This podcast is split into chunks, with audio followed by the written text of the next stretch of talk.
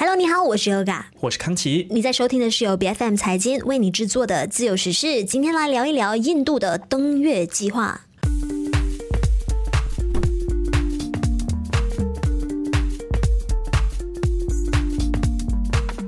是的，这个印度的月神三号，在这个英语叫做 Chandrayaan Three，在今天凌晨的这个格林尼治标准时间十二点三十四分呢，在月球南极附近呢就首度登月了。那这是印度高速发展的这个太空登月计划呢，首度取得成功。那么其实四年前啦，这个印度也是有过这个登月计划的，它的这个登月器呢，很可惜是在抵达月球前不久就跟地面团队失去联系。就以失败告终嘛。那根据这个法新社的说法是说，在印度之前呢，只有美国、中国还有前苏联成功的实现了所谓的可控登月，而这个俄罗斯近期也是有进行一轮新的登月试验，但是也是刚刚失败。那说的是这个月球二十五号探测器在发射的同一片地区就坠毁了。是，所以呢，印度实现了登月梦这件事是受到全球瞩目的，也是印度欢欣鼓舞的一件大事情哈。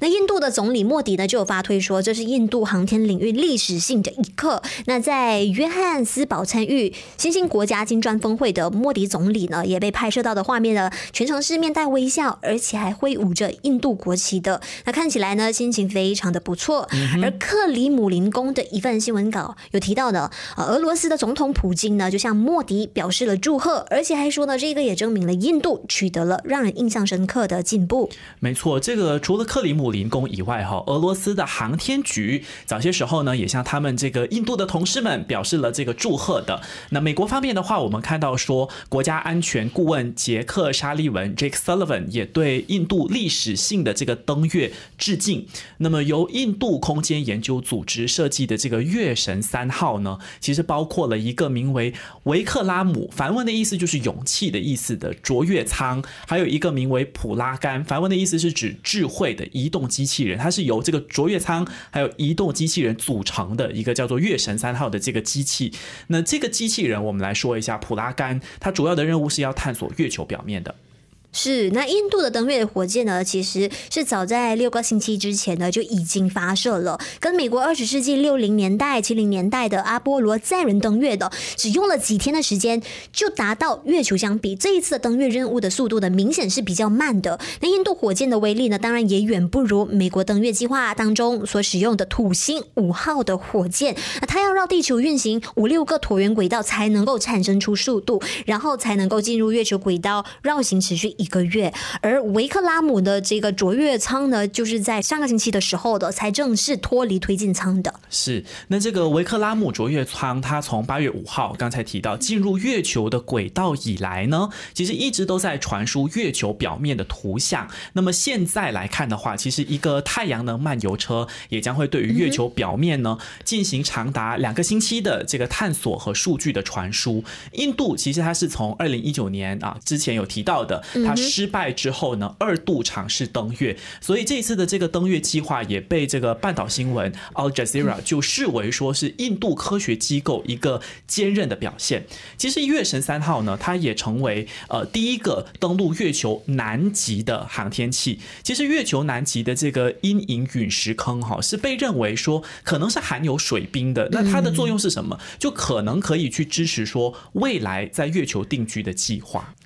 那在印度当地呢，甚至还有学校组织学生一起来观看这一次登月的电视现场直播，爱好者当然也就组织了一场他们的聚会，一起来集体欢庆。而在印度北部的北方邦，省政府甚至还下令所有的学校一起举行这个特别的放映活动，因为当局就认为呢，印度月神三的着陆呢是一次非常难忘的机会，它不只能够激发出好奇心，还会让年轻人呢开始被激起探究的热情。而在东部城市加尔各答的国家文化部。呢，也举办了一场科学派对，他们就邀请了当地人呐，一起通过电视现场直播，踏上这个令人振奋的教育冒险。没错，这个总理莫迪的家乡啊，说的是古吉特拉邦这个地方哈。他们的科学技术委员会呢，呃，有这个主席纳罗坦萨胡 （Narottam Sahu），他就有表示说，委员会呢其实已经邀请了两千多名在校的学生，用大屏幕来一起所谓见证这个历史性的时刻。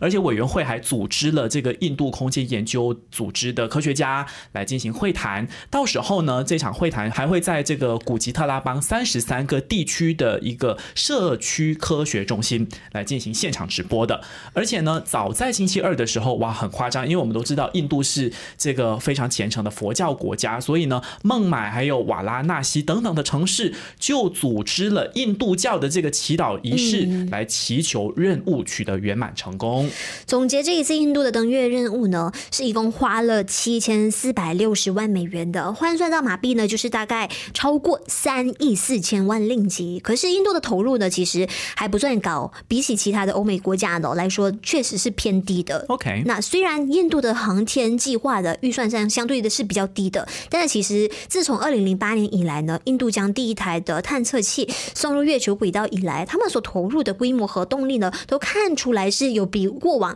还来的还要比较高一些的。那印度空间的研究组织呢，还有巴推表示说，啊，系统现在也正在进。行定期的检查，希望可以继续顺利的航行。线上操作综合体的这个概念呢，可以说是充满着动力，而且让大家也非常兴奋的。是的，不知道正在收听的你是不是也是这个航天的爱好者呢？有没有关注说各个国家，尤其是最近这个印度啊，在航天方面的一些动作哈？都欢迎你在节目底下留言告诉我们。我们也希望呢，我们可以看到越来越多很精美的这个月球的照片，甚至说是不是能够发现说未来月球也能。能够助人了。